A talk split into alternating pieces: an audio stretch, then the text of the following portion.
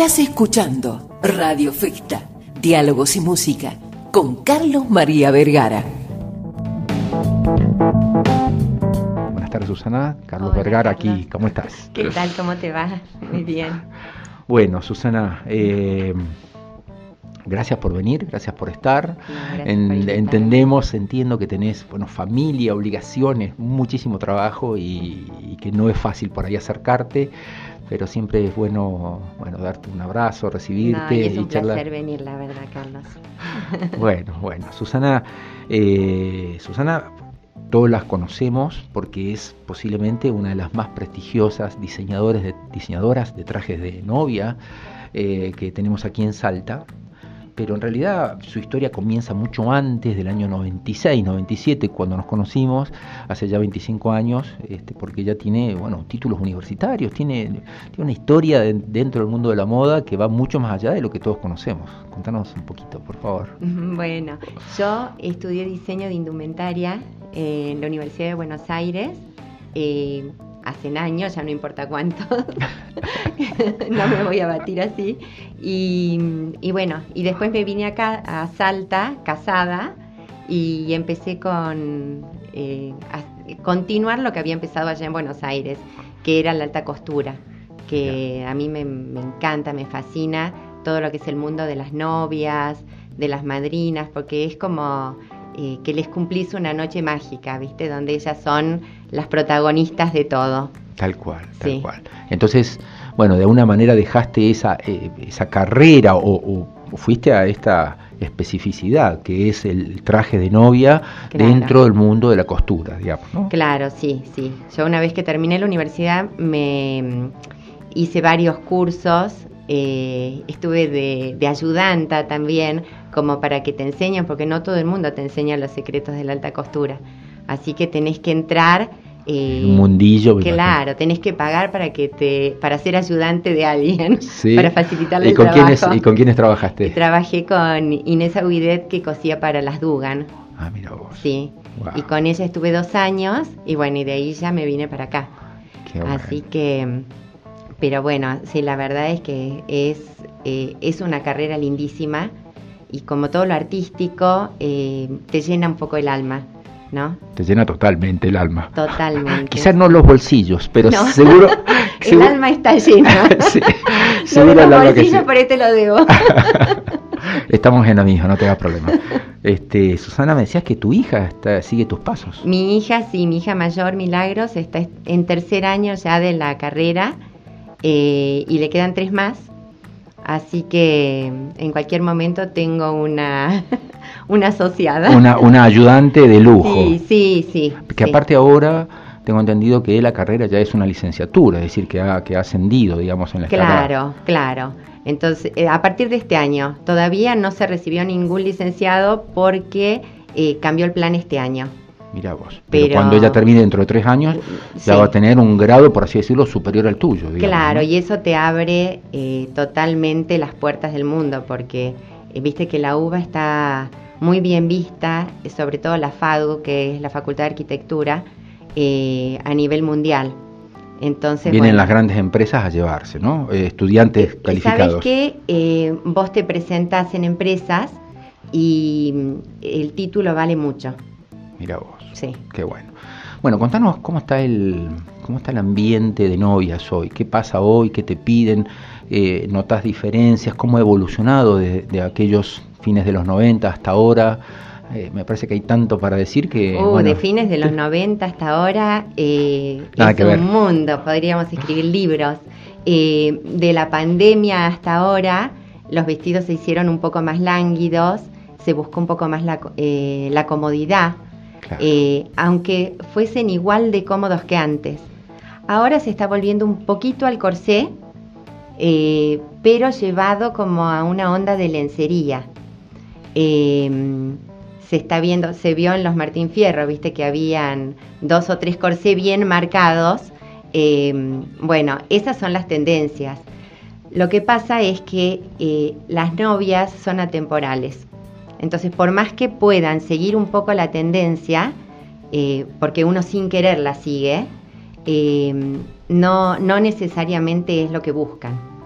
Cada uno se pone lo que se siente cómodo, lo que le gusta, cómo le queda.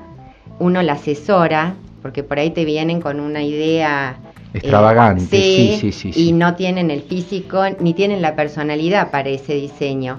Entonces uno va como eh, dibujándolo sobre el cuerpo y la idea es que la novia cuando termina el vestido eh, lo vea y esté enamorada de su vestido. Y cuando lo vuelva a ver en 20 años, vuelva a decir, sí, este era el que me tenía que hacer.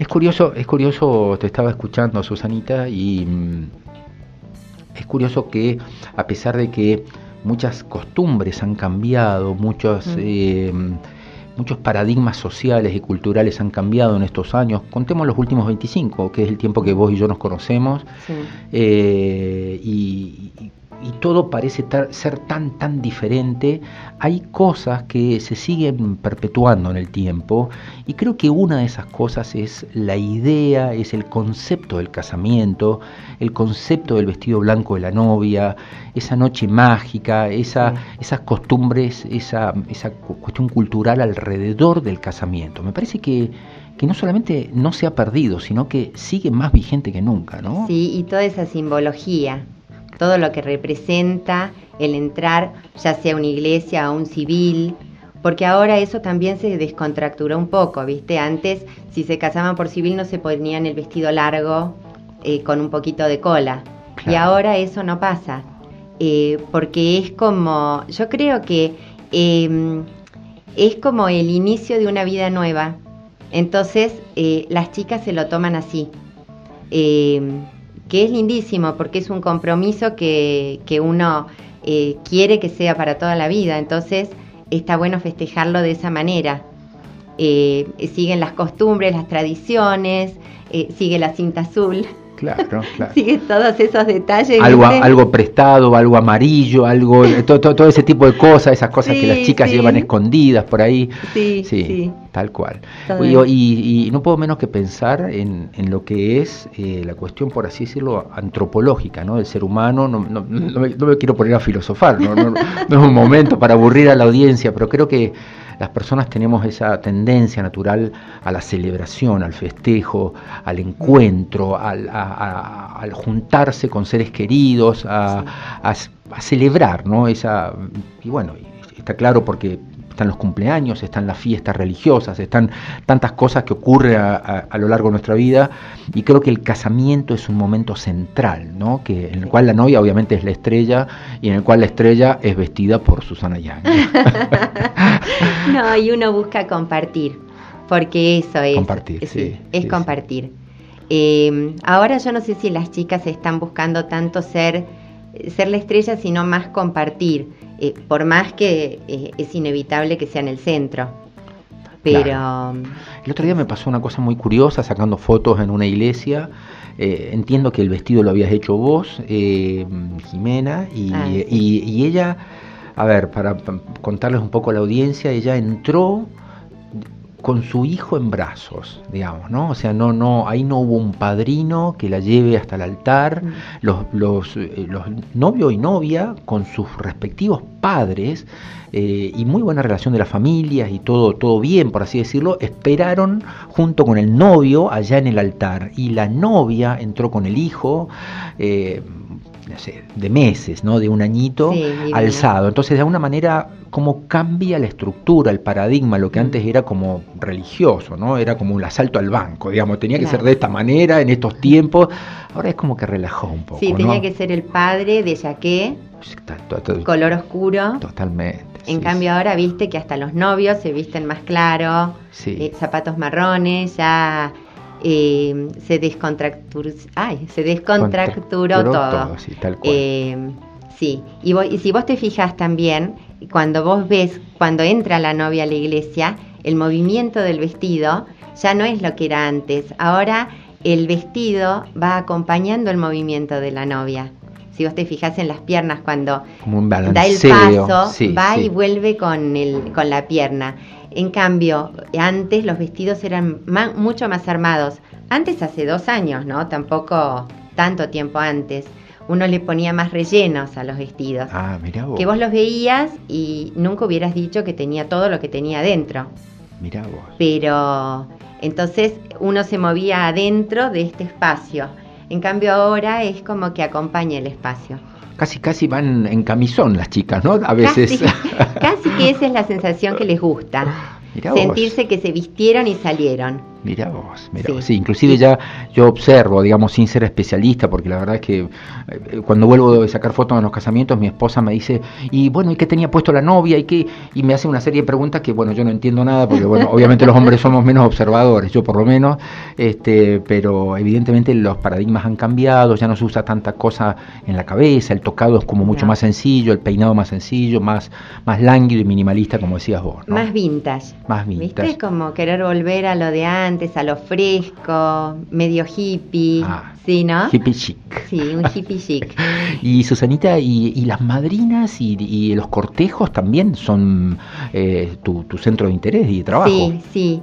Las madrinas eh, sí por ahí siguen un poquito más los colores, pero también pasa lo mismo. Eh, no hay tanta tendencia en un vestido de alta costura porque uno se tiene que poner, y obviamente vos vas a seguir las líneas eh, que te estilicen. Eh, uno tiene que ponerse lo que se sienta bien. Y lo que para ellas es muy importante es cómo se va a ver en la foto. Ah, no solamente por la foto en sí, sino para que no se vean anchas, que es lo que la mayoría de las madrinas piensan. Sí, entonces uno en eso, en esos vestidos yo pienso mucho en las líneas como si estuvieras haciendo un edificio, ¿viste? Como el Partenón. Jugás con líneas, con, eh, con la forma, eh, muchas diagonales usas. Mirá vos, qué interesante. Eh, y eso te estiliza muchísimo. Qué interesante. la altura de los cortes, según la altura de la persona, qué es lo que querés resaltar, de qué manera. sí, es todo... todo un arte, una ciencia. Y adentro de los vestidos obviamente, sobre todo los de madrina, eh, llevan una serie de, eh, de ballenas, de, eh, de cositas, viste, que vos podés ir haciendo y ayudando a disimular. Como unos retoques invisibles para optimizar la estética. Yo le digo la parte técnica eso. Mira vos, Vos afuera podés conseguir la imagen que se te dé la gana, pero adentro el vestido es independiente. entonces lo trabajás de tal manera que conseguís el efecto que querés en el cuerpo. Son las 3 menos 8 minutos, nos quedan 3 minutos de diálogo. Si recién te enganchás con Radio Festa, te cuento que estamos charlando con la genia de Susanita Young, una persona que quiero y respeto mucho, lo vuelvo a decir una vez más. Eh, y preguntarte, Susi, eh, ¿cómo, a ver, hacia, hacia dónde va esto? ¿Vos crees que con el paso del tiempo eh, las cosas van a seguir más o menos como están? ¿Crees que va a ir cambiando? ¿A qué te gustaría llegar a, vos? Eh, ¿Cómo es, a ver si redondeo la pregunta, cómo es la mezcla entre tu propio estilo y el estilo que propone la novia? Ese es Ahí, ahí, está, ahí encontré la pregunta. Quiero decir, porque muchas veces está bien, vienen y te dicen quiero esto, pero también vos tenés tu tu propia onda y a vos se te reconoce por hacer determinado tipo de cosas. ¿Cómo es esa negociación? Em, es todo psicológico. no hay mucha negociación. Em, yo lo que trato es, primero, me siento con las chicas, em, charlo con ellas un rato de cualquier cosa como para conocerlas y saber para qué lado van.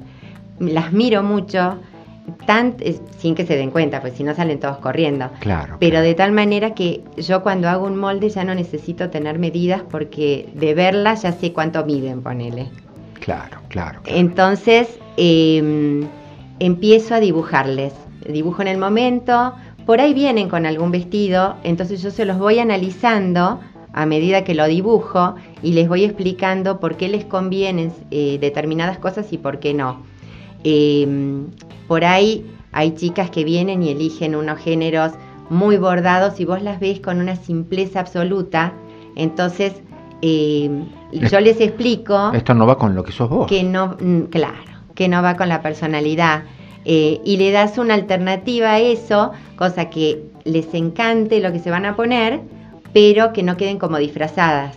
Porque yo creo que la clave está en que no se disfracen de novias. Claro, claro, En que sean ellas vestidas de novias.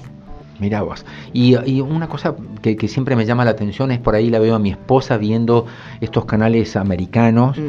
en donde, bueno, van las novias a, lo, a, las grandes tiendas. Hay una que está ahí en la Quinta Avenida de Nueva York y, hay 800 vestidos. Entonces es como que te vas probando un vestido, digamos. Ese concepto es imposible de pensar aquí en Salta. No, acá no. Pero lo que sí, lo que sí hago es hacer eh, como si fuera un proceso. Entonces yo voy probando de a poco, empiezo con la forrería, no corto el género eh, final hasta último momento, hasta que estamos decididas con el modelo. Entonces, cualquier cosa que uno quiera cambiar, siempre se puede cambiar. Porque vos hasta que no te ves vestida de novia no sabes si te gusta. Claro, claro. Entonces sí, es, todo psicológico, como te decía. es todo un proceso que uno va haciendo como introduciendo al, al mundo este. Susanita, muchas gracias. No, gracias a vos, Carlos. Para charlar horas y horas con vos. Un placer.